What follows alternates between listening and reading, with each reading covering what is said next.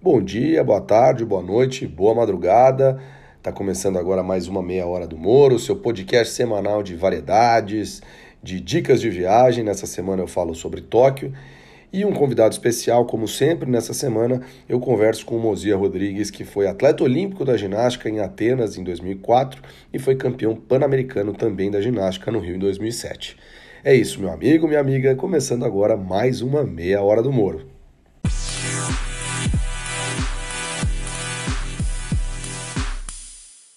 Gente, uma das minhas ideias no podcast era não só fazer valer essa minha veia radiofônica, mas também ajudar as pessoas que estão ouvindo, trazer dicas, trazer é, informações interessantes, né? Então, por isso, tem o Momento Viajaria, que traz dicas de viagem, tem aquilo que você precisa saber no final da semana, é, que fica no final do programa.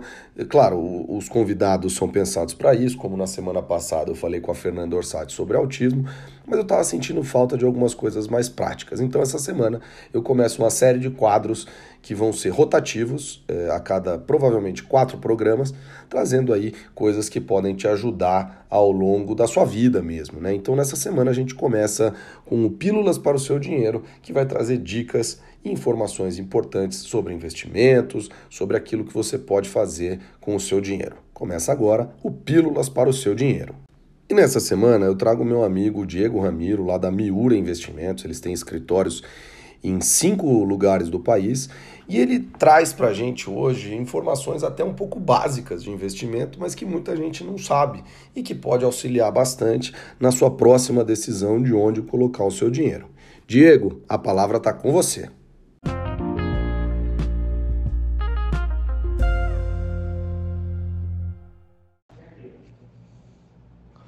Olá, João, tudo bom? Que legal você fazer esse novo quadro Pílula para o seu dinheiro. Vai ser muito interessante falar um pouquinho aqui sobre conceitos chaves de investimento que possa auxiliar todo mundo a melhorar os seus investimentos.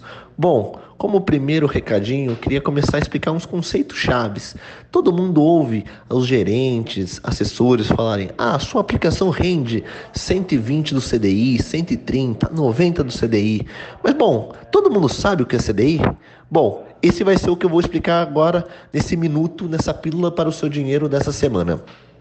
CDI nada mais é do que a sigla para Certificado de Depósito Interbancário, que são títulos emitidos por instituições financeiras para emprestarem entre si, ou seja, Itaú emprestando para Bradesco, Santander para Itaú, e hoje no Brasil, como esses bancos são extremamente seguros, o referencial do CDI é a taxa Selic, que a gente vê todo dia o Banco Central marcar e falar que a cada 45 dias no cupom define a taxa básica de juros. Então, muito simples, para qualquer investidor que está começando, quando ouve essa nomenclatura, é bom fazer até uma associação com a Selic. A taxa de juros hoje no Brasil está em torno de 5,5% ao ano. O CDI está nessa faixa, porque os bancos, como eu disse, eles têm um sistema seguro igual o Tesouro e usam como referência essa taxa. Então, resumindo, se você tem uma aplicação que rende 100% do CDI, ela vai render em torno de 5 5,5% ao ano.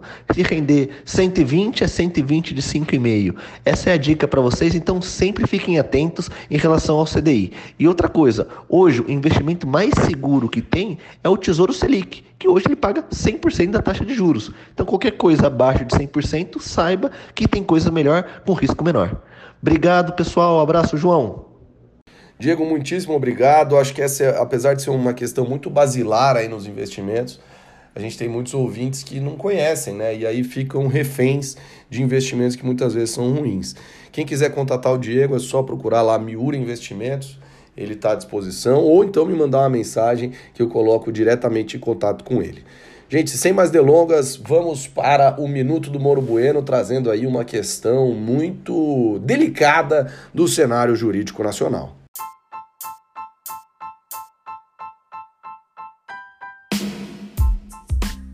Minhas amigas, meus amigos do Moro Bueno, mais uma vez nessa semana o Supremo Tribunal Federal se debruça sobre uma questão espinhosa do sistema criminal brasileiro. Afinal, é permitido ou não prender um condenado em segunda instância?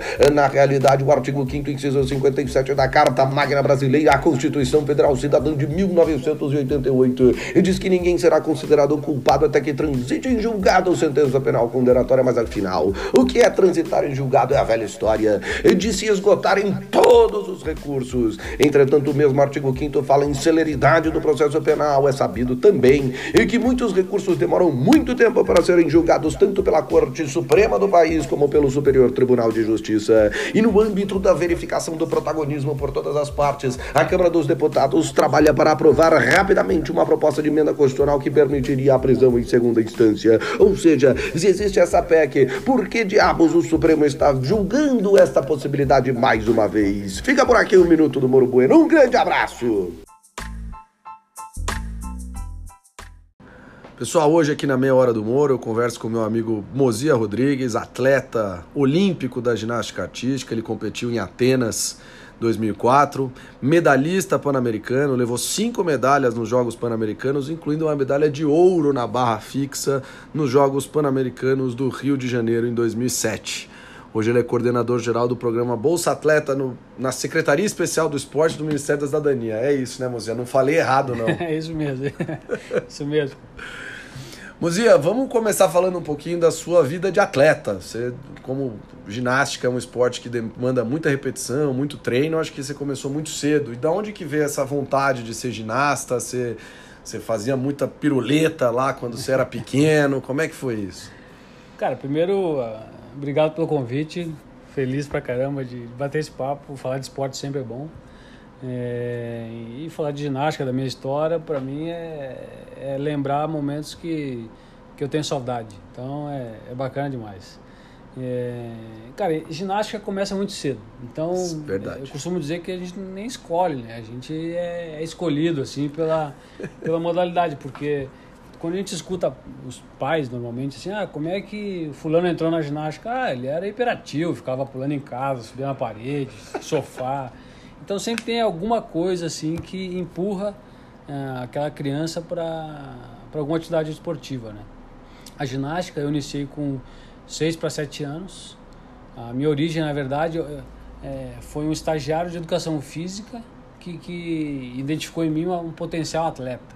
Legal. É, eu estudava numa escola municipal de Porto Alegre, eu sou, sou gaúcho. É, e, ne, e, e, nessa escola municipal tinha um projeto lá de extensão, enfim, um, um pós, pós uh, lá de, de, da escola, né? E um projetinho de capoeira. Jogava, brincava, tocava um bimbal, aquela coisa. Aquele negócio é. todo e pulava para lá e para cá. É, e começou lá, e daí o, meu professor de educação física, esse, esse no, que, no tempo, acho que ele era estagiário naquela época, tio Cleiton. Tá Grande tio Cleiton. Um abraço para ele, se escutar aí. É, ele conhecia um professor de ginástica no Grêmio Náutico União, no clube de, lá de Porto Alegre. É, conversou com esse treinador, conversou também com a minha mãe, né? Pegou o fusquinha dele e me levou até o, até o clube.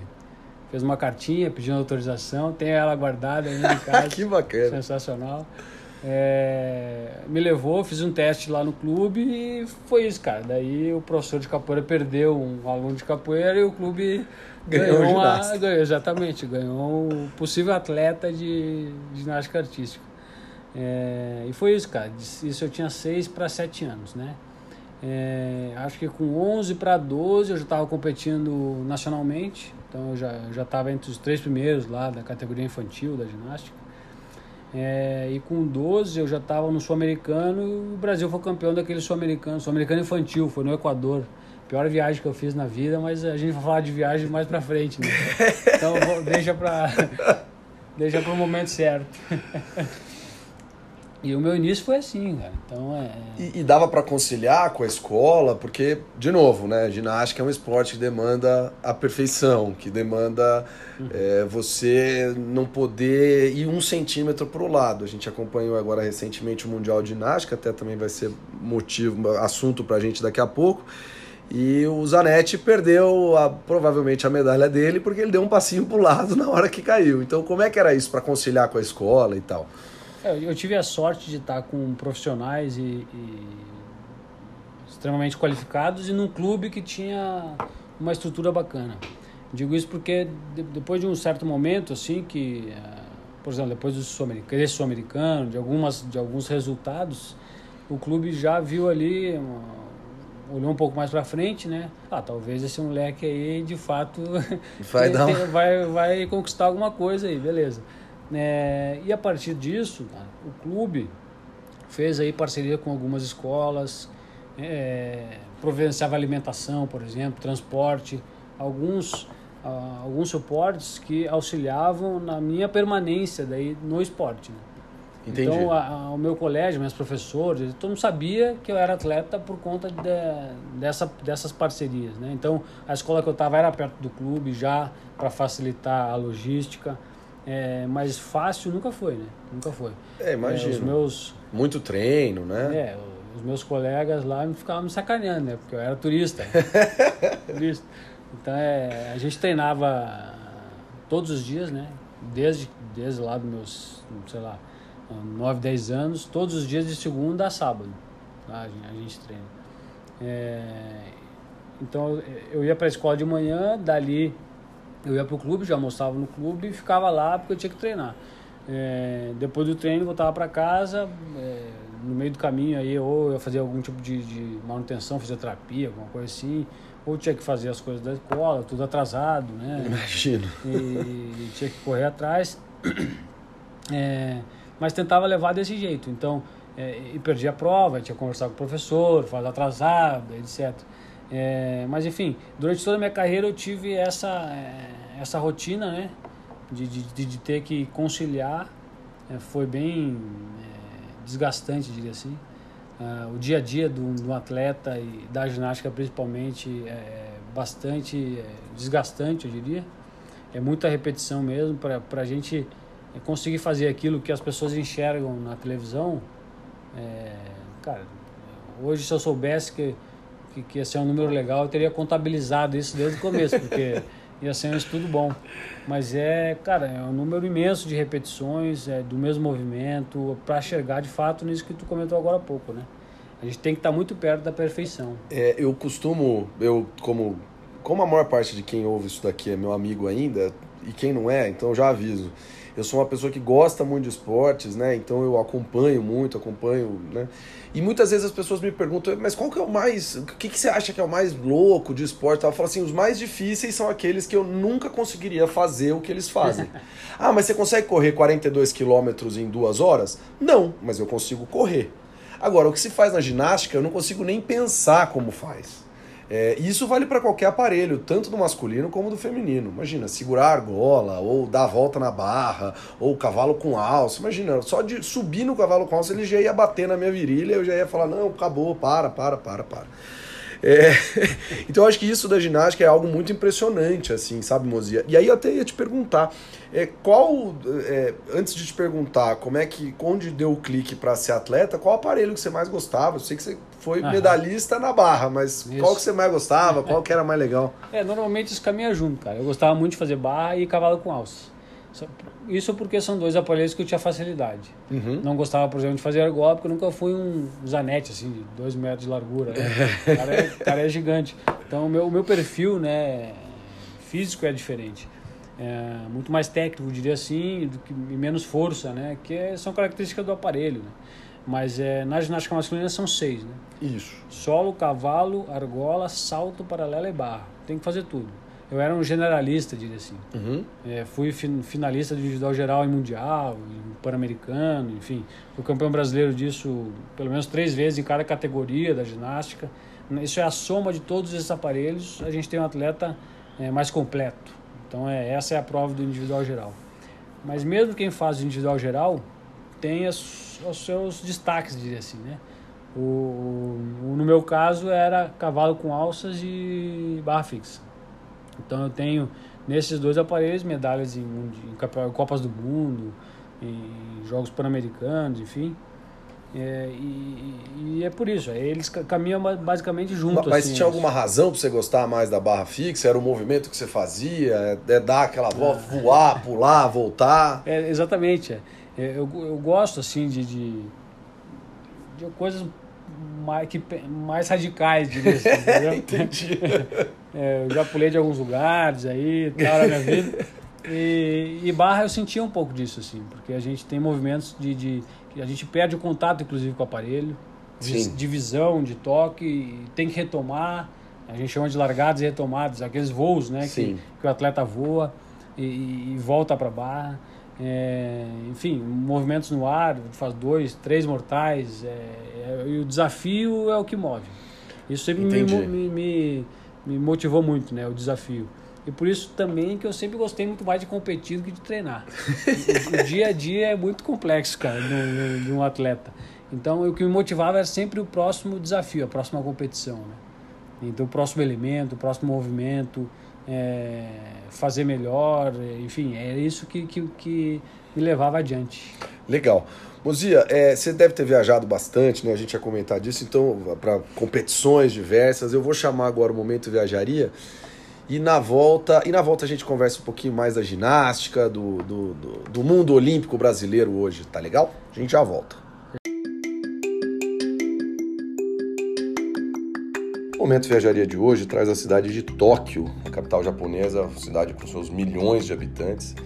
E tem também muita, muita coisa para fazer mesmo. Assim, se eu pudesse destacar um ou outro ponto, eu poderia falar do cruzamento mais famoso do mundo, lá em Shibuya, ou ainda o bairro de Shinjuku, que é super tradicional, Ginza, que tem as grandes marcas, né, a Champs-Élysées de Tóquio, até os templos, enfim, eu poderia falar muita coisa. Mas o que eu diria para você é para você guardar alguns dias para Tóquio, guardar aí seus cinco dias para Tóquio, é, comprar o seu passe diário de, de metrô, que permite utilizar tanto as linhas do trem, a JR Lines, como o próprio metrô de Tóquio, custava quando eu tive lá há dois anos, 900 ienes para passar o dia, isso dava em torno de 9 dólares. Se perder mesmo nas estações do metrô de Tóquio é difícil, é tudo em japonês, as pessoas não falam tanto inglês, mas vale a pena. Além disso, eu não posso deixar de dar uma dica para você que quer ir em algum izakaya. Izakaya é o bar, mais é o tipo de boteco japonês. No izakaya você tem você tem uma forma de você beber meio que open bar aí por algum tempo. Então a palavra para isso, obrigado Guilherme, obrigado Dora que me ensinaram isso antes de ir para lá, é o famoso nome rodai. E aí com o nome rodai você vai pagar um x valor e vai beber à vontade por duas horas, mais ou menos, três horas, ou varia muito de bar para bar. O bar que eu fui, o Izakaya que eu fui, eu fiquei com bebida liberada por duas horas. Mas o que aconteceu depois disso fica para uma outra hora, para uma outra história. Foi uma história bem complicada em terras japonesas. Pessoal, é isso. Eu estou à disposição para qualquer dica que vocês precisem sobre Tóquio. É só escrever lá no Instagram do Viajaria ou no Instagram da Meia Hora do Moro ou é, no Twitter da Meia Hora do Moro também estou à disposição para qualquer dica mais contundente, mais específica de Tóquio. Voltando aqui com o Mozia. Mozia, você já foi para Tóquio? Já fui. Isso foi em 2011, eu acho. 2010, 2011. Gostou de Tóquio? Sensacional, cara. É um lugar é, incrível. Incrível. É um lugar incrível. É incrível. Ah, várias coisas chamam atenção, assim, né? Mas eu acho que o, o dia a dia, a rotina, a, acho que a, a coisa de perfeccionismo, assim, ah, né? dos Aquela, japoneses, é isso cara, mesmo. tu caminha no centro lá, naquele maior cruzamento do mundo, cara, não tem um papelzinho de bala no chão. Não cara. tem. Então, isso daí não existe. É, é impressionante. Bom, falando em Tóquio, aliás, Tóquio é a sede dos próximos Jogos Olímpicos de Verão no ano que vem. E a gente tem aí o Brasil novamente se preparando nesse ciclo olímpico, né? Um ciclo olímpico um pouco diferente, porque a última Olimpíada foi em casa, então muito investimento e tal. E aí eu queria entender um pouco disso, especialmente no, no, no seu esporte. Apesar de você hoje ser coordenador do Bolsa Atleta, e vale para todos os esportes, né? Sim. É, um pouco até do seu esporte, porque, porque a ginástica ela tem um, um crescimento muito grande nos últimos 20 anos, vamos dizer assim. É, então, 2001 tem medalha em mundial com Daniele. 2003 tem movimento chamado do Santos, que é né, uhum. movimento com nome brasileiro, aquela coisa toda. E aí eu queria entender um pouquinho como é que é isso, como é que se deu esse crescimento, por que, que se deu esse crescimento, porque o Brasil até então não era nenhuma potência na ginástica e hoje a gente pode dizer que é um país que figura entre os.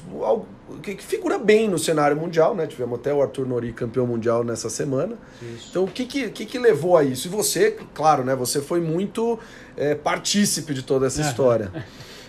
Bom, acho que eu vou retomar um pouco da, da nossa conversa. Quando eu falei lá atrás que aquele meu primeiro sul-americano foi a pior viagem da minha vida. eu fui uma cidadezinha que chamava Porto Viejo, é, no Equador. É, cara, aquela competição não tinha estrutura nenhuma, é, alimentação, tudo estava horrível, assim.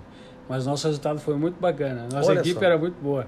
É, eu posso, a partir desse, desse marco, diria assim, fazer uma, uma linha do tempo para talvez é, demonstrar um pouco dessa, é, dessa evolução um pouco mais sólida, eu diria assim, da ginástica. Aos poucos, né? Mas acho que eu sempre disse, até durante a minha carreira, que a gente precisava ter um pouco de paciência para ter o, resultado que a gente está vendo hoje da ginástica artística, né? Digo isso porque naquela época, é, pô, a gente não tinha um equipamento é, alemão que usam hoje em quase todos os ginásios do país, né? Entendi. O equipamento que tinha no, no meu clube naquela época, é, pô, era um ou outro importado, o resto era feito aqui de alguma forma, pelo próprio clube, às vezes, é, para o pessoal que não conhece ginástica. É, a Federação Internacional tem critérios rígidos né, para certificar o equipamento. Então ele tem dimensões oficiais, é, material oficial, e tudo isso é feito fora do país. Hoje nós não temos no Brasil alguém que faça esse equipamento nos moldes é, utilizados, por exemplo, em campeonato do mundo, etc. É, pegando até dois exemplos de aparelho, o solo e o salto, é, se o trampolim ou se o solo não tiver a mesma a mesma característica daquilo que você está competindo, não tem como você nem treinar, né? É, isso era uma, uma dificuldade grande nossa na época. Porque a gente treinava numa situação, viajava, por mais que o equipamento fosse muito melhor que o nosso, ele não era aquilo que a gente conhecia. Era diferente. Era diferente. então era, era muito complicado. É, e com o passar do tempo, é, isso foi, felizmente, um, é, evoluindo. O Grêmio Náutico União, por exemplo, lá por, acho que foi em 93, se não me engano, ele trouxe um treinador da Armênia. É, pô, ninguém pensava muito, ou pensava, mas ninguém fazia, né? Em importar conhecimento, né? Eu trazer alguém para auxiliar nisso. Então, é, é, o meu treinador, agora que foi comigo para a Olimpíada, por exemplo, Leonardo Finco, ou o Zé Luiz lá, que me treinava no, no União também no início da minha carreira, tenho certeza que eles trocaram muita informação e conhecimento com esse treinador que, e ao longo da minha carreira eles me ajudaram muito nisso.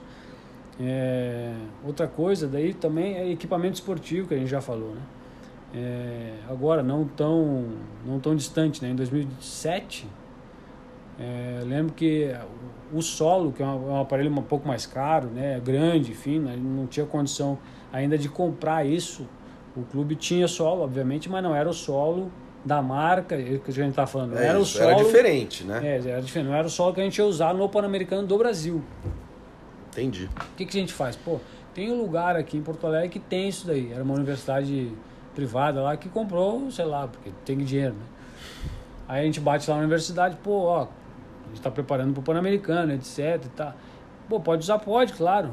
Ah, mas custa tanta hora, não sei o quê. Ah, pô, aí não dá. Não dá. não dá. Aí não deu, beleza, vamos, vamos pro, pro, pro Rio mais cedo, tentar treinar lá, etc. É... E, e, essa, e esse, bom, você, você disse, né? Melhora de equipamentos, melhora de treinadores. Na ginástica até é famosa a história dos treinadores russos, ucranianos, né? Que é. estão sempre por aí. É, isso vale para todos os esportes? Hoje que você está aqui numa outra visão, isso tem valido para os outros esportes, né? Ou não? Não, acho que isso vale para qualquer é, área de, da vida, quase. Mas para o esporte, óbvio que, que a gente pode aplicar. Tem na canoagem o exemplo do, do Jesus, né? Que é, acho que é espanhol, né? O Ele Jesus, é espanhol. É, Jesus espanhol. E tem no handball também, né? Um treinador é, estrangeiro. Tem vários, vários, várias modalidades isso existe. É, no futebol, por exemplo, a gente exporta, né, gente? É. Então é essa troca é importante. Na ginástica ela foi, acho que fundamental para o momento do, do, do nosso desenvolvimento Hoje nós temos é, treinadores extremamente qualificados no país. O treinador do, do Arthur Nori agora, por exemplo, é, é brasileiro. Eu cheguei a competir com ele, inclusive, é, lá, lá atrás, né, no início da carreira.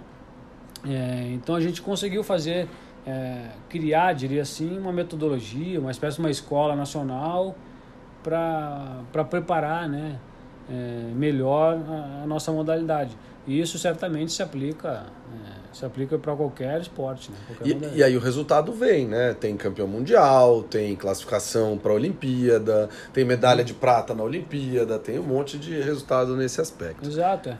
Tu fez um retrospecto agora há pouco da medalha da Daniela Poli em 2001, foi a primeira medalha do Brasil em campeonatos do mundo. Em 2003 foi a primeira medalha de ouro, que foi da Daiane no solo. Sim. Foi naquele mundial também que eu conquistei a minha vaga olímpica. Então, naquele momento, a ginástica masculina era é, reintroduzida, diria assim, no cenário olímpico. Então, essa foi a minha, a minha missão, diria assim, né? Ou a, ou minha contribuição. Que legal. É, para a ginástica. Então, é, quando falam de, de. Me perguntam, uma vez uma escola, estava fazendo uma palestra. Ah, qual foi a tua maior conquista, a medalha, não sei o quê. Eu falei, ó, eu tenho medalha de várias coisas, mas a minha maior conquista foi ir para a Olimpíada. É colocar o Brasil de volta no cenário olímpico. Na ginástica masculina, né? Na ginástica Porque... masculina, é. masculina, exatamente. É... E, e, em 2004, então, eu fui sozinho, é, conquistei a minha vaga individualmente. Até foi, foi complicado no dia, porque estava no Campeonato do Mundo, a equipe inteira passou pela competição, mas eu, o meu resultado individual me levou para a Olimpíada. A equipe não foi. Difícil comemorar alguma coisa, né? Nesse momento, cara. Eu lembro de ter ligado para casa depois só assim, né? Sem ninguém ver, pô, eu vou pra Olimpíada e tal. Mas é. Claro que não saí pulando na frente dos do meus, do meus colegas, né? Mas estava feliz pra caramba. É, eu acho que a, a, nossa evolução dentro das Olimpíadas demonstra um pouco também do, do acho que, que ilustra a história da, da modalidade. Eu fui sozinho, conquistei a vaga em 2004, a equipe feminina foi, né? Mas no masculino eu fui como vaga individual. Em 2008, mais uma vez, o Brasil não conseguiu vaga olímpica, foi só o, o Diego. E o Diego fez final daí pela primeira vez também nos Jogos Olímpicos é, de 2008. Em 2012, é, o Brasil mais uma vez não conseguiu vaga para a equipe, mas conseguiu pela primeira vez levar mais de um atleta. Então em 2012 foi o Diego Hipólito, foi o Arthur Zanetti e o Sérgio Sasaki. É, e foi também nessa edição que o Brasil conquistou a primeira medalha olímpica na história da ginástica. Na história da ginástica, o ouro do Arthur Zanetti na, na argola. É, e na Olimpíada do Rio 2016, finalmente, a ginástica masculina conseguiu levar uma equipe completa. É, vale dizer que isso não é, não é porque foi no Brasil. Ah, sim. A gente não tinha vaga garantida foi na, no mundial foi a gente passou pelo mesmo processo que todos os outros países. Então nós chegamos aos Jogos Olímpicos de 2016 com a equipe porque isso foi conquistado. Então acho que isso é muito bacana e levou três medalhas né? É, é, é o resultado vem não, não, é assim que funciona. e, e levou medalhas a, a, gente tem a gente tem uma mania aqui no Brasil Mozia de achar que a gente até estava conversando fora do ar primeiro que resultado é só medalha né? Que é primeiro, segundo, terceiro. É claro que é resultado, é claro que isso uhum. demonstra. Mas a gente também tem a mania de achar que só pode ganhar. Um segundo lugar ou uma vaga olímpica como essa que você conseguiu, que você conquistou em Atenas, é um enorme resultado, é um enorme feito, né? E, e acho que isso às vezes falta, falta para a imprensa brasileira valorizar isso, falta para o povo mesmo valorizar em alguns aspectos, porque é só de quatro em quatro anos que resolve é. assistir a Olimpíada. Quando não é em Tóquio, porque em Tóquio ainda vai ser duro por causa do fuso horário, então não sei bem como é que vai ser. Mozia, eu vou chamar aqui o radar do esporte rapidinho. Eu sei que o programa inteiro está de esporte hoje, mas eu tenho 30 segundos para contar uma história legal é, e daqui a pouco a gente volta.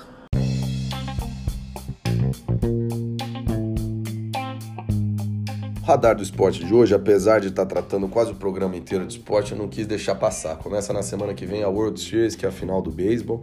E o beisebol, apesar de ser um esporte que muitas vezes pareça para os olhos comuns brasileiros, um esporte chato que demora um tempão, para quem vai para os Estados Unidos é uma super experiência bacana, porque é um valor barato e que você pode ficar lá, aproveitar aquela cultura bem americana mesmo. Eu certa vez estava em Nova York e consegui assistir um clássico entre New York Yankees e Boston Red Sox no New Yankee Stadium, que fica lá para cima na estação centro e qualquer coisa do metrô de Nova York. É uma experiência bacana, você pode tomar umas, comer um cachorro quente e para falar bem a verdade, não precisa ficar nem o jogo inteiro, que muitas vezes pode demorar mais de três horas. Pessoal, o Radar do Esporte fica por aqui. De volta aqui com o Mozia Rodrigues, o papo está excelente, mas infelizmente eu só tenho meia hora. Acho que a gente tem assunto para uns 10 podcasts, Mozia. Eu vou, eu vou meio que acabar o nosso papo aqui antes de perguntar a instituição da corrida Bolinha de Gude, te perguntar qual foi o maior momento que você teve como atleta e como foi isso, o que, que representou. Cara, eu, eu gosto de destacar dois sempre. É... Um, os Jogos Olímpicos, não tem como como não lembrar disso, a conquista da vaga olímpica, a participação nos Jogos Olímpicos, aquele momento, é, o que a gente o que a gente sente ali é quase que indescritível, assim, porque é, tudo é feito para aquilo acontecer bem. Então é a vila, o sei lá, o deslocamento, a cidade está preparada para aquilo, está tá enfeitada, está tá funcionando, o povo sabe o que está acontecendo, te recebe bem em tudo que é lugar. Então a, o astral, né? A vontade é minha é que a, o nosso dia a dia fosse sempre daquele jeito lá, tudo pronto para funcionar. E você ainda foi para a Olimpíada é. de Atenas, que é a casa, né, onde começou é, aquela coisa tinha toda. um astral muito legal. É, por outro lado, eu gosto sempre de lembrar da minha medalha de ouro nos Jogos Pan-Americanos, né? Porque foi no Brasil. É, então é, foi o último aparelho da, da competição. Puxa Barra vida. fixa sempre fecha a competição. Eu fui o primeiro atleta a competir, então tinham mais sete depois de mim. Nossa. Então eu não tinha muita estratégia senão fazer tudo que eu tinha. Então uh, falei com o meu treinador, falei, bom, vamos, vamos em frente. Então eu fiz a minha, a minha prova, o meu 100% e deixei o Ah, pessoal... largou a bomba pros é. outros. Falou, vai, se vira aí, amigo. Exatamente. E era que, e, na medida que, que, que os atletas passavam, um errava, outro enfim, o, o público estava indo junto, né? O Brasil é do futebol. Chegou uma hora que o pessoal estava zicando já é, os gringos, porque, enfim, estava vendo que a medalha estava perto. Então foi um dia muito, muito legal mesmo. É, e, e, pode, né? Pode no Brasil, no Nacional, ah, o pessoal coisa. junto. Então são dois momentos que certamente eu levo com muito carinho. Legal, Múcia. Ah, bom, enfim, antes de te agradecer mais uma vez, tem alguma instituição aí? Eu não trouxe as bolinhas, vou mandar para ele e aviso na próxima também, publico no Instagram e tal. É... Cara, eu acho que eu vou pensar um pouco, te mando depois. A primeira que veio na minha cabeça aqui, falando de ginástica, né? A Daiane tem um projeto que chama Brasileirinhos. Talvez seja um lugar que a gente pode ir. Maravilha, maravilha. Pode ver. Fechado. Mozia, muitíssimo obrigado por me receber aqui. E, e assim, tudo do melhor na, na sua vida é, nova aqui no, na, na Secretaria Especial do, do Esporte, nesses novos desafios. Acho que às vezes é mais difícil ficar atrás de um computador do que em cima de um cavalo com alças. Obrigadão, querido. Beleza, valeu.